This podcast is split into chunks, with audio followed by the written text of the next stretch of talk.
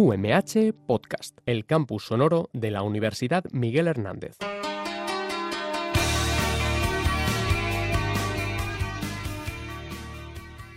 Bienvenidos a su programa Salud y Bienestar a través de la alimentación, donde hablamos de todos los temas relacionados con los alimentos y cómo estos afectan la salud del consumidor.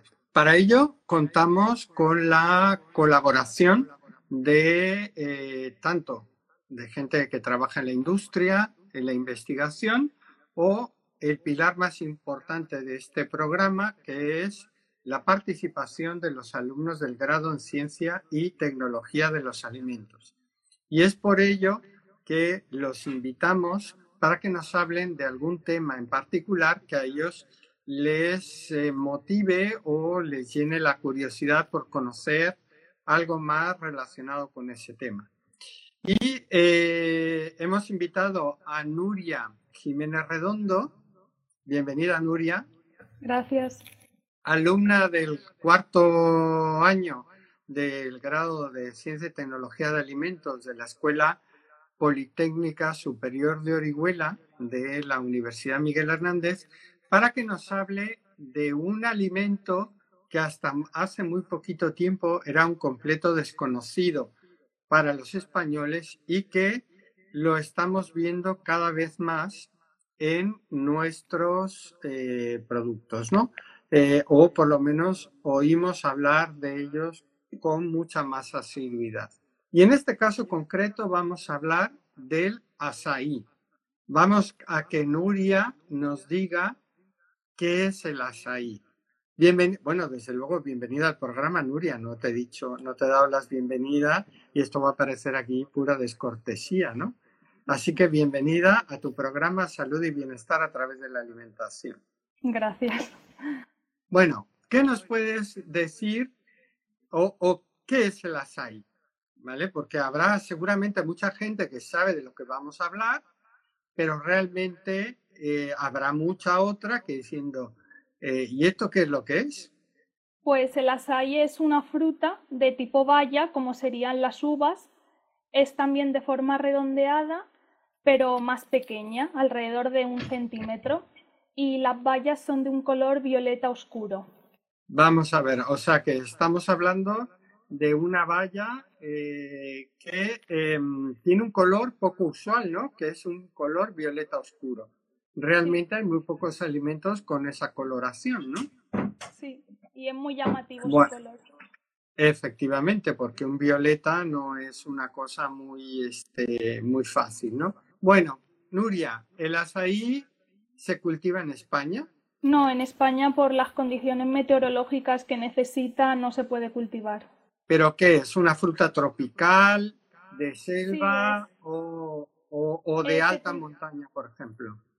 Eh, se cultiva en bosques húmedos del norte de Sudamérica. En Brasil, sobre todo, es el principal productor por la zona del Amazonas y tal, donde mejor se cultiva. Pues está claro que en España condiciones como la selva amazónica me parece que no. Y sobre todo donde nosotros vivimos en el levante español, vamos, lo más alejado a una selva amazónica, ¿no? Sí. Muy bien, has dicho que es una baya, entonces la podemos considerar como fruta o como verdura, porque también tenemos frutas que las consideramos verdura.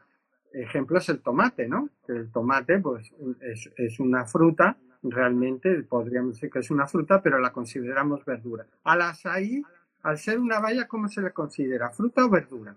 Eh, como fruta. El azaí es una fruta.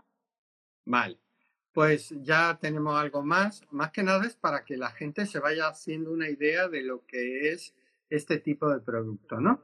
Y si tuvieras que describirlo, ¿cómo lo harías? Es decir, para que la gente vea de qué estamos hablando. Ya hemos dicho que es una valla, pero una valla puede ser redonda o puede ser pues acorazonada como puede ser la fresa o puede ser tan pequeña como puede ser el arándano o, el tamaño de una frambuesa. ¿Realmente cómo, cómo la describirías en sí mismo açaí? Pues es redonda, de alrededor de un centímetro, es bastante pequeña y eso de color violeta oscuro. y con una gran semilla en su interior. Es decir, que prácticamente es más semilla que, que pulpa, ¿no? Sí, alrededor del 90% es semilla y solo el 10% de pulpa. Pues ya tiene que ser muy buena la pulpa como para, para que realmente tenga interés, ¿no? Me imagino. O también a lo mejor lo que interesa, ahora nos lo dirá Nuria, si es la semilla o son ambas cosas, la pulpa, la semilla o, en general, ¿no? Eh, normalmente, obviamente, dudo mucho que se venda aquí en España, porque si es de, del Amazonas y de las zonas tropicales, pues traerla a las grandes ciudades para luego mandarlas por avión, pues me parece que, que creo que no es eh, viable económicamente. Pero en las zonas de origen, ¿cómo se vende el açaí? Es decir, ¿se vende como fruta como tal, como podríamos estar hablando de las fresas o del arándano para tenerlo más o menos en una vista, o realmente solamente se vende productos derivados de el. En las zonas muy cercanas a donde se cultiva sí que es posible su consumo en fresco, pero solo zonas muy cercanas, ya que es muy perecedero y enseguida empieza a perder sus propiedades entonces se comercializa como pulpa congelada o como teofilizada. Y así de esa forma sí que es más fácil su transporte. Vale, o sea que realmente, eh, bueno, está claro que con las condiciones climáticas donde, donde crece, eh, la, la, conservación de, de, la mayoría de las frutas se hace complicado, ¿no? Porque eh, una vez que las cosechas, pues las condiciones climáticas no te favorecen su conservación. Pero además me imagino que, por lo que tú has dicho, que mm, que sea tan perecedero es que posiblemente eh, mm, las enzimas que tiene el azaí, pues digamos que empiezan a actuar rápidamente una vez que el fruto está maduro y se cosecha. Bueno, entonces la tenemos en pulpa y la tenemos liofilizada. Bueno, ya, ya más o menos lo vamos situando. Eh, entiendo que si está en pulpa, lo, lo más factible es que eh, sea utilizada o bien para la elaboración de alimentos o bien para la elaboración de bebidas. ¿Hay, hay ambos tipos de productos con azaí? Estoy eh, pensando en un batido, por ejemplo. Sí, ahora están bastante de moda los smoothies con azaí, pero también se puede utilizar en otro tipo de productos más sólidos como en la elaboración de helados o como ingrediente de barritas o otros alimentos. Es decir, que tiene una amplia utilidad. Y desde ese punto de vista, es decir, al tener una amplia utilidad y lo podemos beber y comer, eh, ¿quiénes suelen ser sus principales consumidores? Pues por lo que he estado viendo, eh, los principales consumidores son deportistas que toman asai después de sus entrenamientos para recuperar la energía que han perdido durante el entrenamiento. Bueno, o sea que eso ya tenemos una de las cuestiones importantes que luego también te, te, te comentaré o te preguntaré más o menos por ahí. Y entonces, ¿qué buscan realmente en su consumo? Es decir, ¿recuperar energía solamente o hay alguna otra cuestión en la cual los consumidores de açaí estén eh, interesados. Eh, también buscan eh, beneficiarse de las propiedades saludables que tiene gracias a que a los numerosos compuestos bioactivos, como son, es la gran cantidad de antioxidantes que tiene. Vale, o sea que mm, buscamos no solamente recuperar la energía perdida, digamos que será, entiendo yo, una especie de vigorizante, más aparte la cantidad de compuestos antioxidantes que eh, tiene el, producto, ¿no? Bueno, además de los smoothies y las barritas, ¿hay algo más que se pueda encontrar en el mercado con el açaí que lleve incorporado el açaí en la formulación? Eh, se pueden encontrar también eh, concentrados como si fueran cápsulas de suplementos de açaí, también en forma de jalea eh, zumos y smoothies que ya le hemos comentado y esos son los productos más conocidos que hay actualmente. Vale. Entiendo que eso no está en un supermercado. Bueno, yo la verdad que uno va al supermercado y a lo mejor uno no lo ve, pero vamos, no me suena a mí de ver este tipo de, de productos en un supermercado convencional, ¿no? No, yo en el supermercado tampoco lo he visto. Lo he visto a través de venta online o en algunos restaurantes empiezan a introducirlo como ingrediente de algún postre o algún batido. Ah, mira, eso me parece interesante, es decir, dar cabida en esta nueva tendencia que hay ahora de, los alimentos fusión y del toque exótico en muchos alimentos, pues está claro que, que efectivamente eh, el incorporar el azaí en ese tipo de alimentos, pues le da ese toque exótico, ¿no? Porque mm, prácticamente eh, hay muy poca gente, bueno, eh, o había muy poca gente que había probado el azaí y ahora hay muchísima más gente que eh, lo está consumiendo. Bueno, y esos productos entiendo que si tienes la tienda online, pues será muy fácil de adquirirlos, ¿no? Eh, sí, a través de la venta online, en un clic lo puedes comprar y te llega a casa. Efectivamente, y además ahora justo para la pandemia, pues es quizá una de las formas más fáciles de consumo de, de, de este tipo de productos, ¿no? Porque además, pues efectivamente te lo traen a la casa, no está en tu supermercado de forma habitual, con lo cual tú pudieras ir a comprarlo me voy a comprar mi batido eh, de un smoothie para, pues, para, irme para llevármelo al trabajo, etcétera. Y eh, bueno, uno va y normalmente no lo encuentra, con lo cual efectivamente la mejor forma de adquirirlo es a través de la, de la venta online.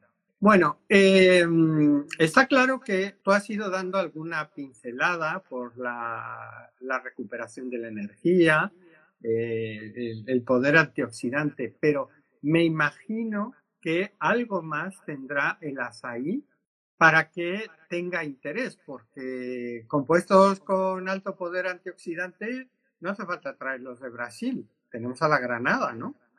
Eh, que es uno de los grandes eh, antioxidantes mediterráneos. No lo sé si haya equivalencia o no en cuanto al azaí y la granada, pero mm, digamos que tiene que tener algo más.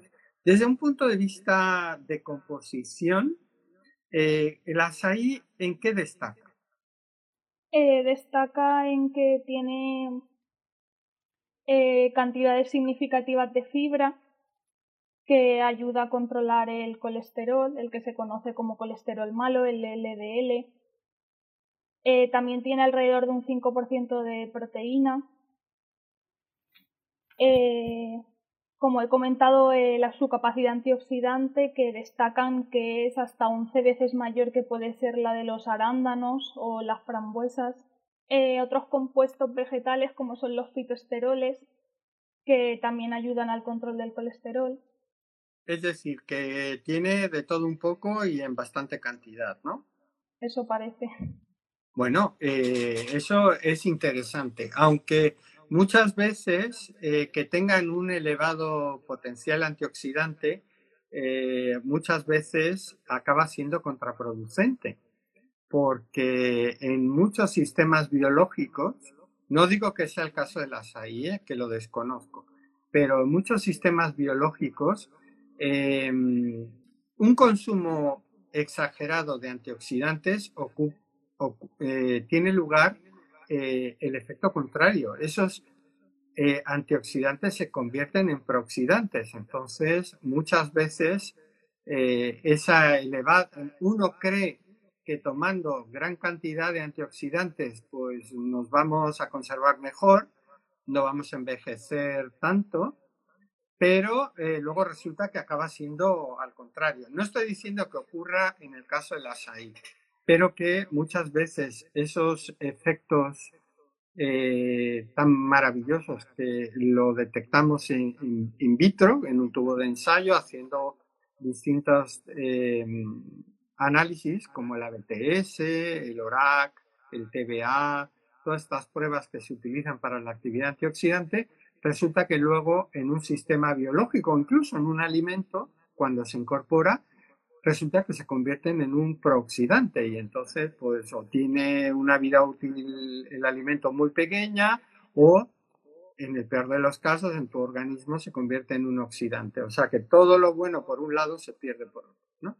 Eso yo creo que hay que tenerlo en consideración y, y lo buscaré. Me has picado la curiosidad de que si es, ¿cuánto dijiste? ¿Diez veces más que un arándano? Eh, que los arándanos rojos o las frambuesas. Que vamos, que los arándanos es una de las frutas, al igual que. Mira, sería interesante también saberlo en comparación con la. Ya me he puesto tareas para ver si el azaí tiene la misma cantidad o, similar o muy parecida, un poco mayor que la granada, ¿no? Para más o menos para que la gente, además, estamos en la tierra de las granadas, ¿no? Para que si, si más o menos tiene la misma cantidad o similar, para que vamos a traer un producto extranjero, o sea, no es porque sea extranjero, sino porque tenemos la materia prima aquí. Entonces hay que reducir las emisiones, hay que usar alimentos de kilómetro cero, eh, producto local, más que eh, estar trayendo cosas del otro lado. ¿no? Hay que contribuir a la ecología. Bueno, y en cuanto al, al efecto beneficioso sobre la salud que se haya demostrado, si es que hay o, no hay nada, porque muchas veces eh, nos dicen que ayudan a y tal, pero luego acaban siendo infodemios, es decir, que son verdades pseudocientíficas que nos... Eh, ¿Hay alguna cosa que em, realmente se haya demostrado científicamente en cuanto al consumo del azaí? Eh, pues sí que hay estudios sobre el azaí, pero el problema es que casi la mayoría se han hecho a nivel de laboratorio, eh, a nivel celular o en animales, pero no hay suficiente evidencia científica en humanos como para confirmar al 100% que todos los beneficios que se le atribuye son realmente así. Bueno, es decir, que mm, digamos que los primeros ensayos que se han hecho, está claro, vamos, eh, quizá estamos en las primeras etapas de, los estudios científicos sobre el azaí, ¿no? Eh, ¿Por qué? Pues si es una fruta tropical, que además está en el Amazonas, que tiene problemas de conservación y que pues a lo mejor el consumo local, pues prácticamente pues nadie le ha hecho mucha, mucho interés por su estudio, ¿no? Cuando se traen a los laboratorios y se empieza a ver que, oye, que, hombre, que tenga 10 veces más potencial antioxidante que, por ejemplo, la, el arándano o las frambuesas, etcétera, pues ya te implica algo. Y entonces ahí es donde empiezan las empresas a invertir en eh, el estudio de este tipo de productos. Quizá estamos en esa etapa, ¿no? En la cual a nivel laboratorio se ha visto que es muy bueno, o, parece muy bueno, pero falta el salto más importante, que es el de la eh, alimentación humana, ¿no? Sí, exacto, hay que llegar un poco más. Bueno, pero eh, poco a poco se va, se va llegando a este, tipo, a este tipo de cuestiones. Así también era la Granada no hace mucho tiempo, no había evidencias científicas y ahora, vamos, de la Granada tenemos casi santo y seña, ¿no? de, de, las bondades, para qué sirve, qué, a qué te ayuda, qué ventajas tiene, etcétera. Hay mucha evidencia científica en, en este tipo de casos. Bueno, otra cuestión importante para que la gente lo sepa, que cuando normalmente eh, entra una fruta que prácticamente es desconocida, bueno, por lo menos en España, ¿no? Porque luego muchas veces eh, lo que para nosotros nos parece exótico y que pues no lo hemos visto. Hay países en la Unión Europea que lo llevan consumiendo desde hace tiempo, bien porque tenían colonias o bien porque esa, esa fruta se daba en determinadas zonas, etcétera, que de cierta forma, digamos que son más conocidas en unos países que en otros. Igualmente pasa en España, que hay frutas que son muy conocidas en España y son perfectamente desconocidas en el resto de Europa, ¿no? Ya hablemos del ginjo, por ejemplo, que incluso dentro de la propia España hay mucha gente que, desconoce qué es el ginjo.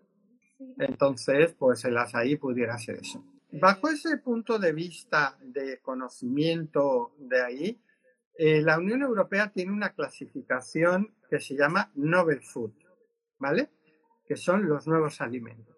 Desde ese punto de vista y esa clasificación de la Unión Europea, eh, ¿el azaí se puede considerar como un novel food?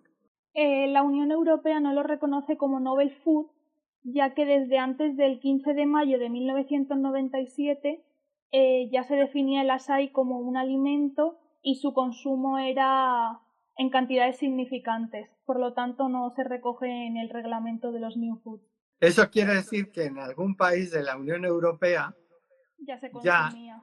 Ya, se consumía previamente y tú lo has dicho, en una cantidad importante. Si es em, tropical y, se cultiva mucho en, Brasil y tal, quizás sea Portugal eh, o a lo mejor Holanda, eh, lo que era la antigua Indonesia, que era colonia, las Antillas o las Indias eh, orientales holandesas, quizá por ahí pueda venir. Bueno, esta es una conjetura que hago yo, ¿no? Está claro, pero vamos, si ya estaba consumida desde antes de 1997, automáticamente y en gran cantidad, eso es sinónimo de que hay algún país de la Unión que ya era algo habitual su consumo. Pues mira, siempre se aprende algo, ¿no? Y gracias a Nuria sabemos que de nuevo para España sí, pero para otros países de la Unión Europea de nuevo no tiene nada. Con lo cual posiblemente esos países nos lleven mucha más delantera al respecto, ¿no?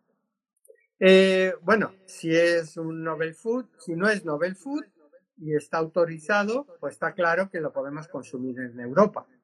Vamos, no, no tenemos ningún tipo de problema, ¿no?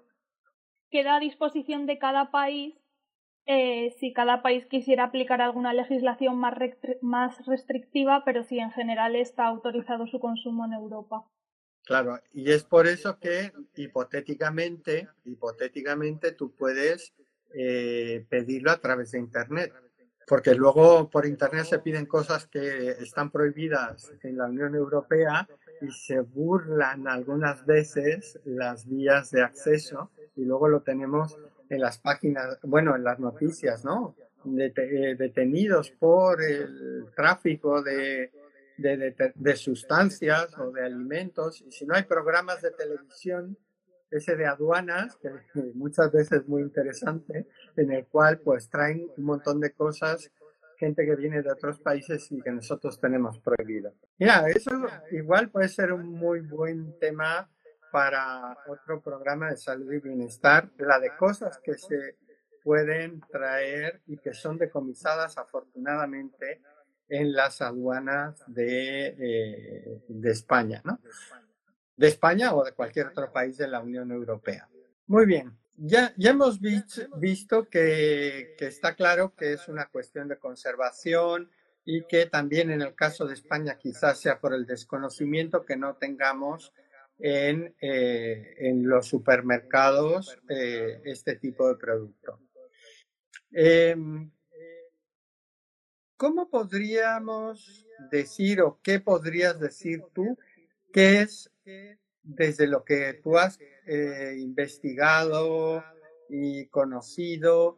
¿Qué es lo que más te llama la atención del azaí y el por qué?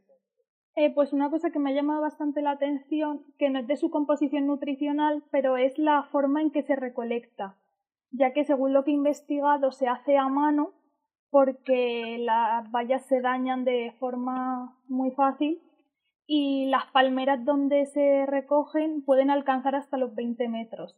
Entonces, que es un trabajo bastante peligroso y se tiene que realizar con mucho cuidado. Su recolección no es fácil. O sea que eso ya me da a entender de que cualquier producto que sea con azaí, primeras, tiene un alto costo de mano de obra. Eh, un alto costo porque no todas las vallas, una vez que se recolectan, estarán en las condiciones, en las condiciones adecuadas para su industrialización.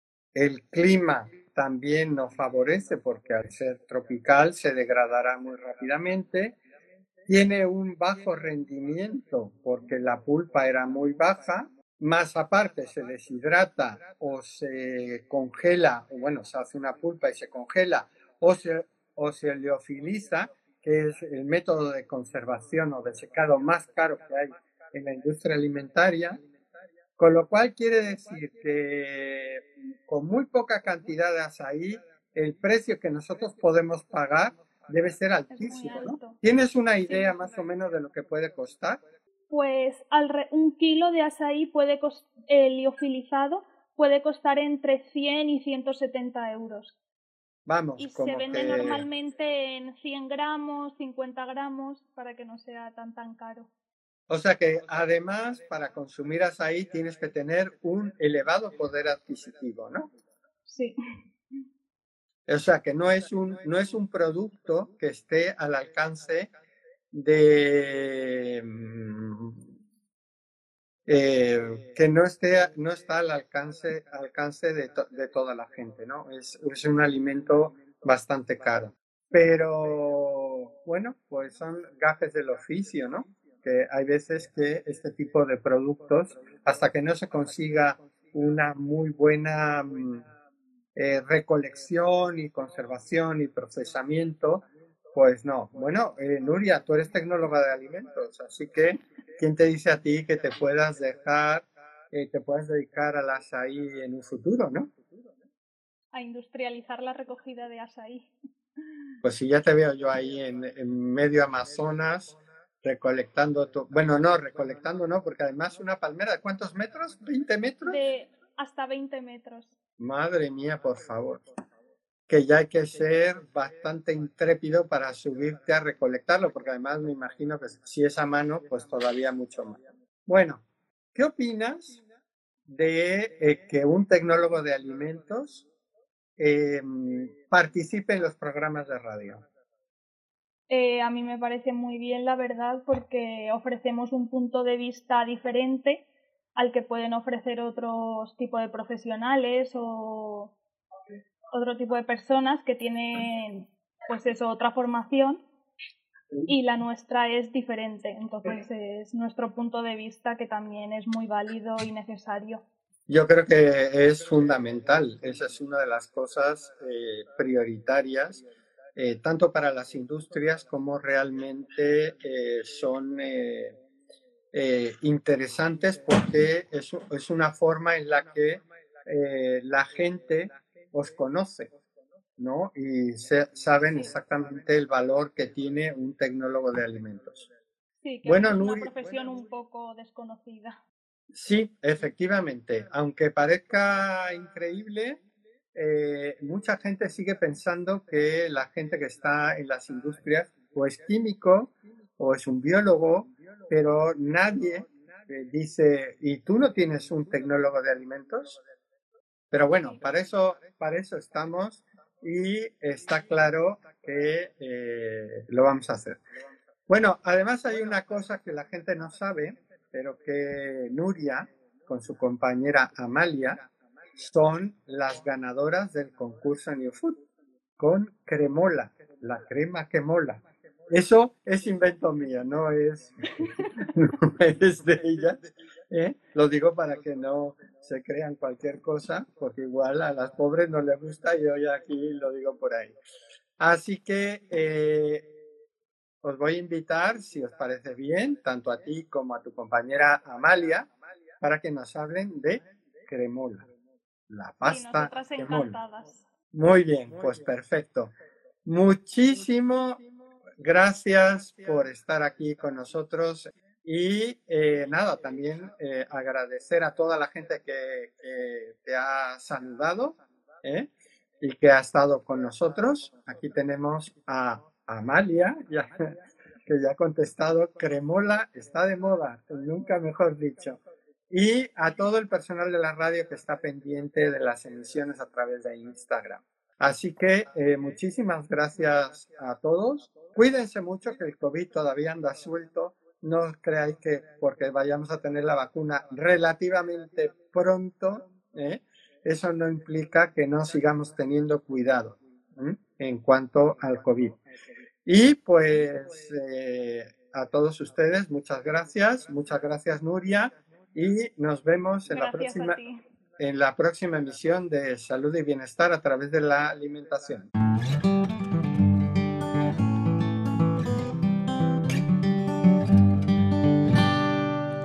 UMH Podcast, el campus sonoro de la Universidad Miguel Hernández.